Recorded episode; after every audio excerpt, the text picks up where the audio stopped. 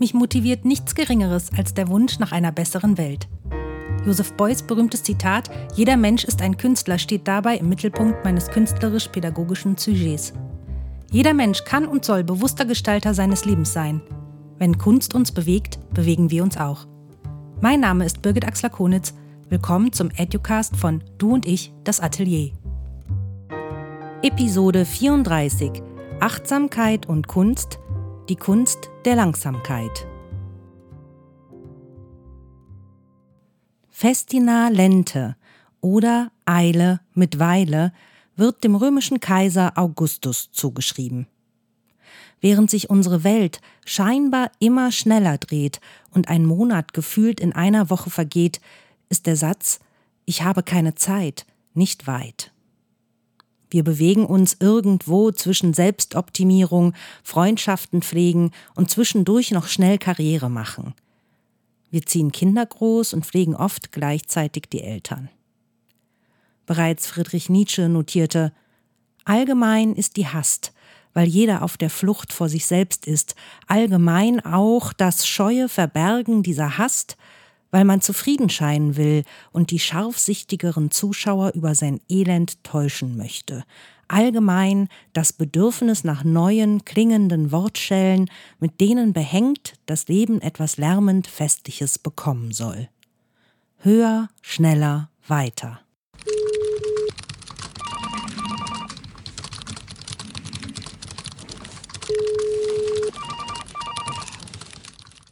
Reichtum und Schnelligkeit ist, was die Welt bewundert und wonach jeder strebt.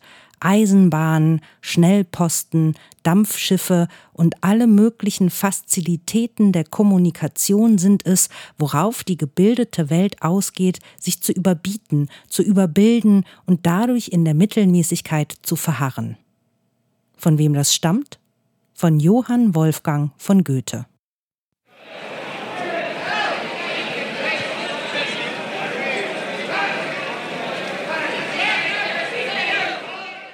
Doch es liegt auch ein anderer Zeitgeist in der Luft, ein Lebensgefühl, fast wie eine Mode.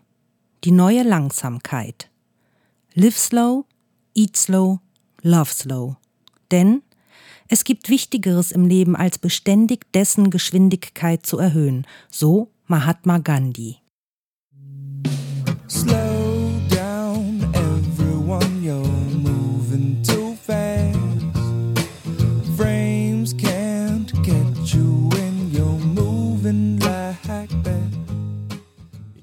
Starte langsam in den Tag. Das Motto scheint sich selbst zu widersprechen, zählt doch morgens jede Minute. Wer sich dabei ertappt, den Alltagsstress schon vorab im Kopf zu erleben oder sich fragt, ob noch Zeit für einen Kaffee bleibt, statt ihn einfach zu kochen, baut einen Stresspegel auf, der den ganzen Tag begleitet. Drehen sich jedoch die ersten Gedanken um mindestens drei schöne Dinge, beginnt der Tag mit einem Lächeln. Die Zeit ist neben dem Raum die zentrale Koordinate menschlicher Existenz und dennoch ein ebenso rätselhaftes wie paradoxes Phänomen. Die objektive, normative Zeitmessung, die Universalzeit unterscheidet sich, wie wir alle wissen, oft von der individuellen Wahrnehmung des Zeitlichen, der Erlebenszeit. Diese Differenz hat das Thema Zeit zu einer wichtigen künstlerischen Herausforderung werden lassen – prägen Geschwindigkeit, Beschleunigung und Multitasking zunehmend unser Zeiterleben, so tendiert die aktuelle bildende Kunst eher zu Entwürfen der Langsamkeit und zum intensiven Zeitbewusstsein. So beschrieben im Katalog Echtzeit die Kunst der Langsamkeit, herausgegeben von Volker Adolfs und Stefan Berg. Der Katalog gibt einen erhellenden Überblick über unser Zeitverständnis und präsentiert aktuelle Positionen als Spiegel vielfältiger Zeiterfahrungen.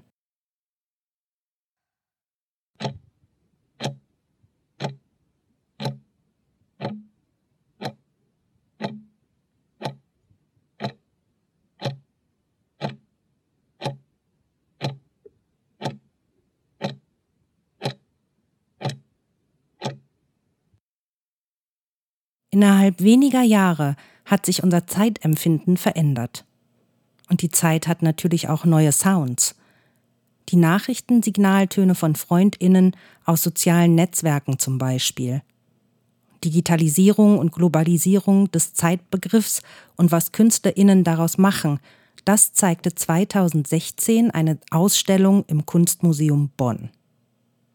Manchen Besucherinnen wird das auf die Nerven gehen und manche werden in einen Modus der Entspannung hineingeraten, erklärte der damalige Kurator Volker Adolfs, was es mit der Klanginstallation von Ignacio Uriarte auf sich hatte, die am Einlass zur Ausstellung tönte. Die Zeit ist ein Sekundengrab. 9-to-5-Job lautete der Titel der Arbeit. Acht Stunden lang wurde von 1 bis 3250 gezählt. Acht Stunden, ebenso lange wie ein Bürotag dauert. Eine im Sekundentakt zählende, hypnotisierende Stimme zählt stoisch ihre 28.000 Sekunden herunter. Weil die Zahlen aber von den Silben her immer länger werden, zählt sie effektiv immer langsamer. Volker Adolfs ergänzt, wir sind ausgegangen davon, dass die Künstler die Beschleunigung, die wir erleben, das Erhöhen des Lebenstempos mitvollziehen in der Kunst. Aber sie machen das Gegenteil. Wir sprechen hier über Verlangsamung, Wiederholung, Drehung und Dehnung der Zeit.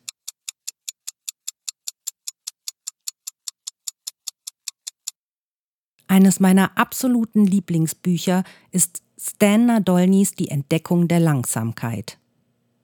Die Entdeckung der Langsamkeit ist auf den ersten Blick zugleich ein Seefahrerroman. Ein Roman über das Abenteuer und die Sehnsucht danach und ein Entwicklungsroman. Doch hat Stan Nadolny die Biografie des englischen Seefahrers und Nordpolforschers John Franklin zu einer subtilen Studie über die Zeit umgeschrieben. Nadolny und sein John Franklin entdecken die Langsamkeit als menschenfreundliches Prinzip. Man könnte auch sagen, die Bedächtigkeit, den vorsichtigen Umgang mit sich selber und den Dingen, schrieb die Zeit. Der größte Aha-Moment war für mich, dass jeder Mensch in seinem Rhythmus geht. Gehen? Ja, gehen.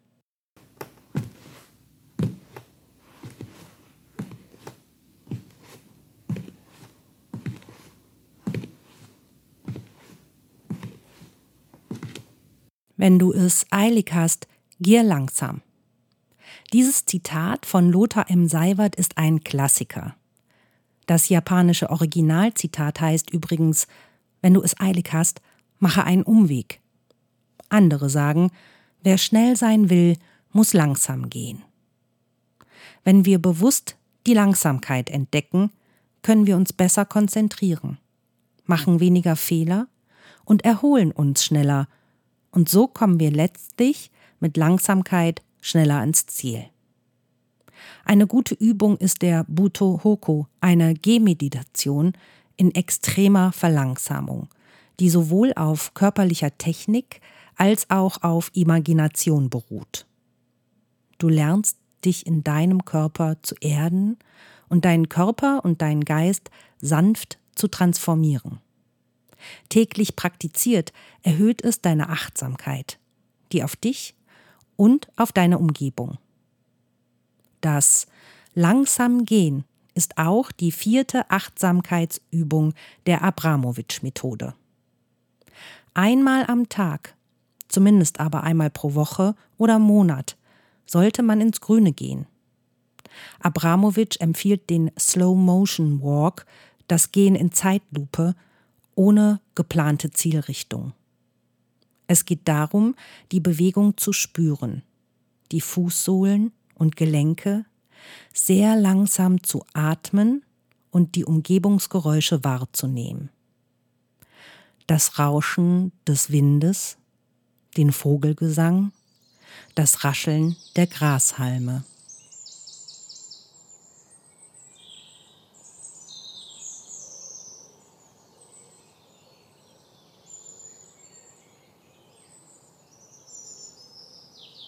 Alle Weisheit ist langsam.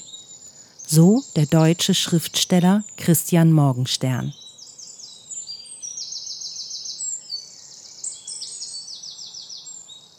Der französische Autor Antoine de Saint-Exupéry soll gesagt haben, du musst nur langsam genug gehen, um immer in der Sonne zu bleiben.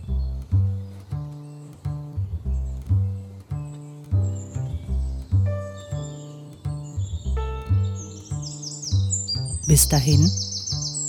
Vielen Dank fürs Zuhören und vielleicht bis zum nächsten Mal beim Educast von Du und ich, das Atelier.